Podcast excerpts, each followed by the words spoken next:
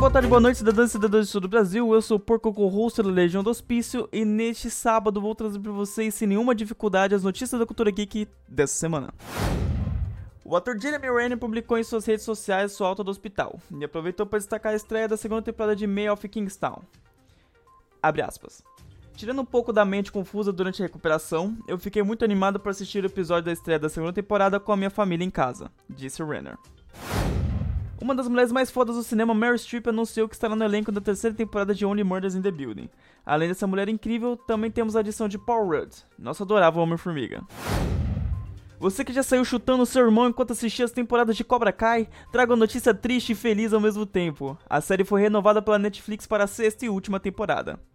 As outras temporadas você pode acompanhar na própria plataforma da Netflix.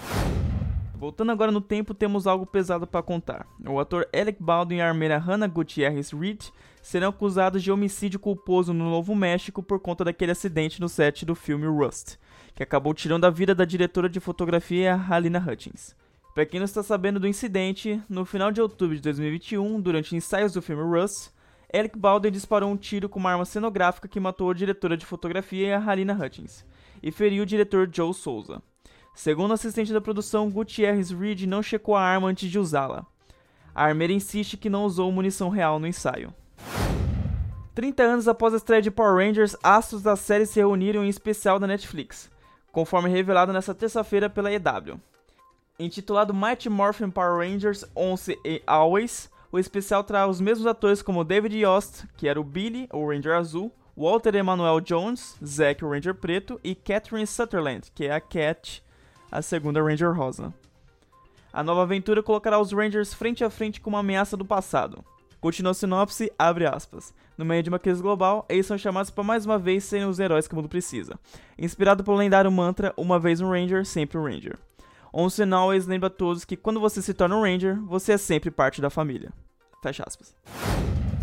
Nosso querido e amado diretor Steven Spielberg, eu não preciso nem apresentar ele, que você já sabe quem é, está disposto a explorar outras áreas do audiovisual.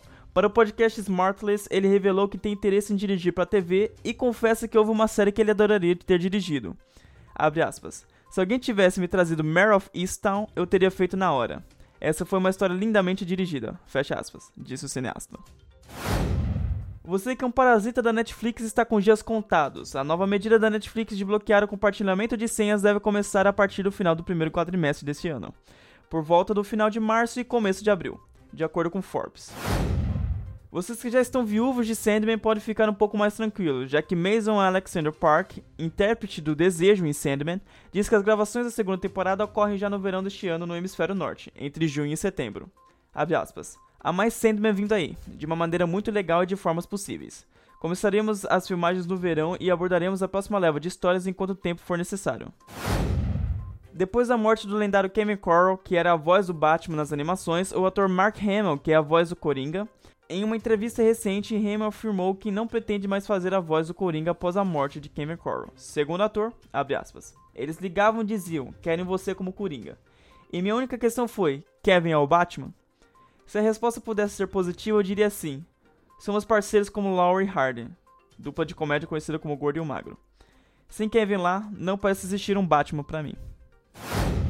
Então é isso, galerinha. Essas foram as notícias da semana, extremamente turbulentas, com o dedo no cu e gritaria. Até o próximo bom dia.